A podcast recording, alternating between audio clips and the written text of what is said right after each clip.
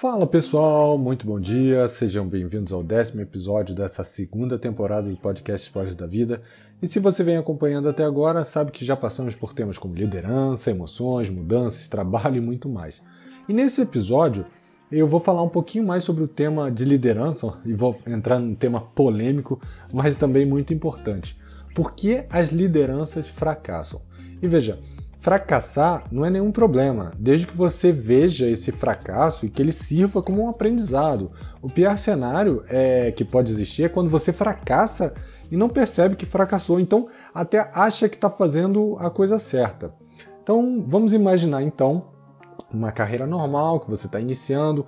Eu não vou nem entrar no mérito de informática para não enviesar o meu episódio aqui. Vamos pensar que você é um arquiteto. Naturalmente, você fez faculdade, começou um estágio e do estágio acabou sendo efetivado e começou a sua carreira. Se você for um bom profissional, é, provavelmente você vai começar a se desenvolver, vai entregar bons resultados, vai pensar de uma forma diferente, vai ser percebido pela empresa é, que você trabalha ou até mesmo vai ser percebido pelo mercado. E é bem provável que aos poucos você acabe sendo promovido. Em poucos anos a sua carreira comece a se alavancar.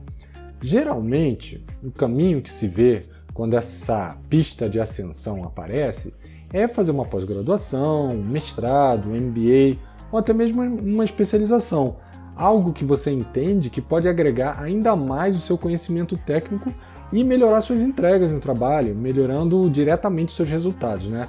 E consequentemente te colocando ainda mais em evidência. Certo até aí? Então, Muitas empresas também incentivam o seu conhecimento, promovendo ou até pagando é, treinamentos que aceleram o seu aprendizado para que você possa fazer o seu trabalho de forma ainda melhor. E isso se torna até um impulsionador da sua carreira. E aí você se destaca ainda mais, né? Até que um momento surge aquela posição que exige que você passe a ser responsável pelas pessoas que vão fazer o exato trabalho que você fazia. E aqui é a primeira armadilha. Você não se torna um líder, você se torna um gerente, um gerente que foca no microgerenciamento, porque você sabe o que você tem que fazer e você sabe o que você fez até esse momento para chegar onde você estava. De fato, você sabe até mais do que essas pessoas que estão trabalhando na sua equipe. Então você vai querer que eles façam exatamente do jeito que você fazia. E muitas pessoas é, não entendem que esse momento é um momento de transição. Para quem já teve a oportunidade de ler o livro Pipeline da Liderança, do Ron Charan, ou então assistiu alguma palestra do Simon Sinek, que fala muito sobre liderança e essa transição entre liderar a si mesmo para um liderar outros, é exatamente isso que acontece. É um momento onde você deve aprender a planejar o seu fluxo de trabalho, é, aprender a delegar as tarefas, motivar e engajar os seus liderados e começar a medir os seus resultados. É, mas não pensando que os seus resultados hoje em dia são os resultados do seu trabalho direto, e sim como resultado das pessoas que estão na sua equipe. Eu sei que é difícil para muitas pessoas que, inclusive, é, nunca passaram esse momento de transição, mas é, é importante entender que o que te trouxe até aqui não é mais o que esperam de você, não é mais o que esperam no seu papel atual e nem o que vai te manter desenvolvendo. E eu entendo que muitas pessoas é, elas querem ser responsáveis pelo trabalho e não pelas pessoas que vão passar a ser responsáveis pelo trabalho. É uma mudança realmente de paradigma.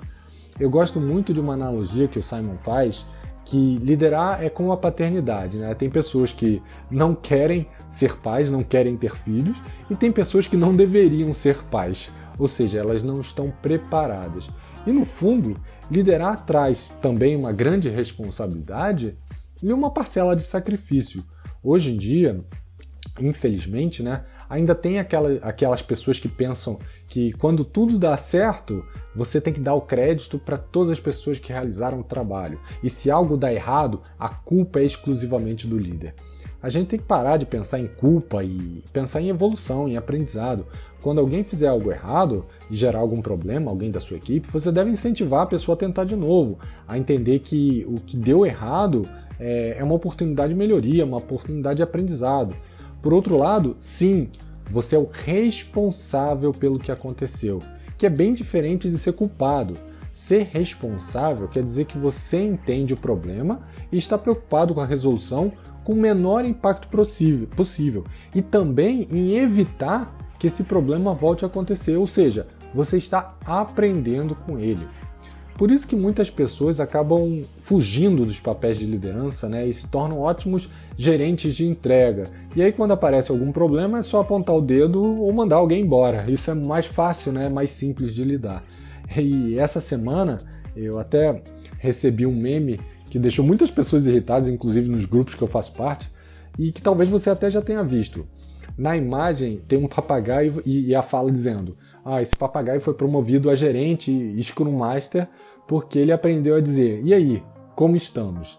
E o fato é que parte dessas pessoas ainda acredita que um gestor é um cobrador, é aquele que se importa apenas com os números e não com as pessoas. É claro que resultados são importantes, indicadores são fundamentais, quem não mede não melhora, mas tudo isso vem depois das pessoas. As pessoas geram esses resultados, as pessoas é, são importantes para esse resultado e não o inverso. E também não adianta é, não ser condizente com a sua fala, né? Aquele gerente que vira e fala: ah, o mais importante para mim são as pessoas. E aí quando você pergunta: ah, poxa, que bacana, quantas vezes você já conversou com seu time esse mês? Ah, não, ainda não comecei nenhuma. Não faz sentido, né? Para você focar em pessoas, você deve estar próximo delas, você deve conhecer as pessoas e elas devem confiar em você. E aí, o segundo erro do líder é não perceber que ele é o problema. Eu já vi muito líder que perdeu a mão com a equipe simplesmente porque achava que o problema eram as pessoas, ou era o cliente, ou era o ambiente, ou era o modelo de trabalho, a infraestrutura, enfim, era qualquer coisa menos a sua atuação. Isso é para, sei lá, dois meses depois ver essa mesma pessoa trabalhando com uma outra liderança, um outro gestor, e que acabou reconhecendo o trabalho dela, uma pessoa super motivada e trabalhando com um gestor que tinha um perfil real de líder dentro dessa equipe. Então, a segunda razão do fracasso da liderança é não assumir que você pode ser sim a causa dos problemas da equipe.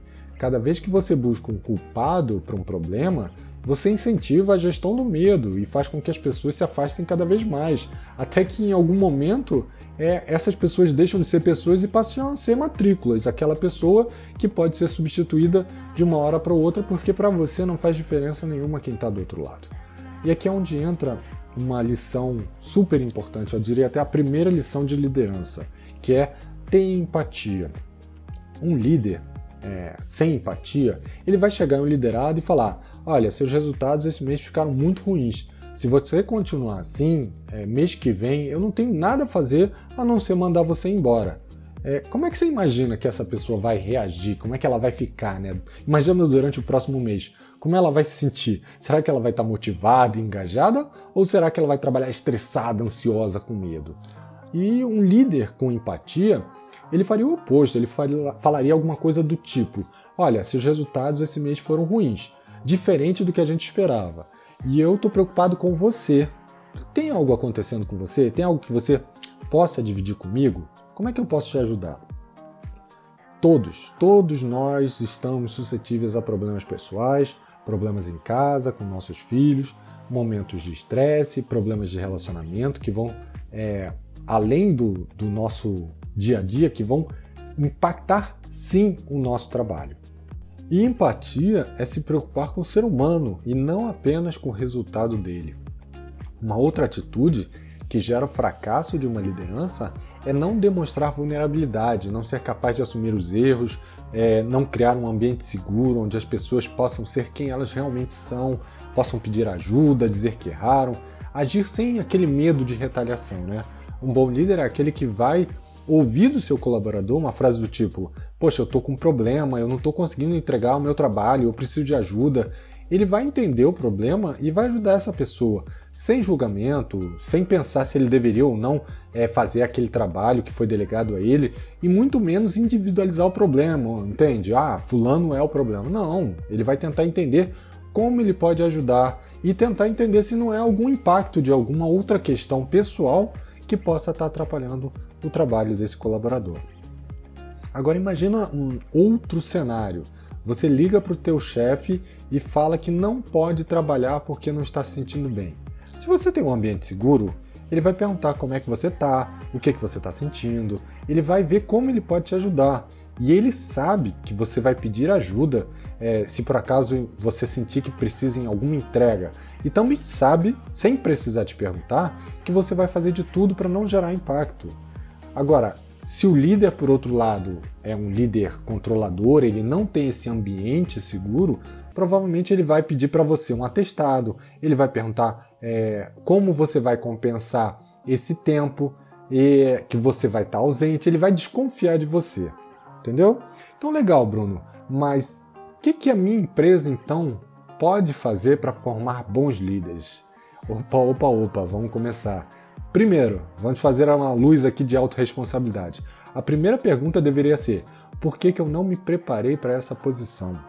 Por mais que a oportunidade possa surgir, a carreira é sua, a oportunidade poderia inclusive surgir do mercado, de outra empresa. Então, quem tem que se preparar para essa transição é você e não a empresa. É claro que algumas empresas realmente se preocupam, fazem treinamentos de liderança, coaching, mentoring, mas não adianta a empresa querer se você não quer. Lembra aquela analogia da paternidade? Se você não quer ter filho, você não vai ter. Se você não quer ser líder, você não vai ser. E outro ponto é que a liderança ela é uma habilidade como qualquer outra. Ela pode ser desenvolvida ao longo do tempo. Ela é como uma musculatura. Quanto mais você pratica, mais ela se torna forte e mais você muda o teu comportamento. Mas isso tem que começar a partir de você.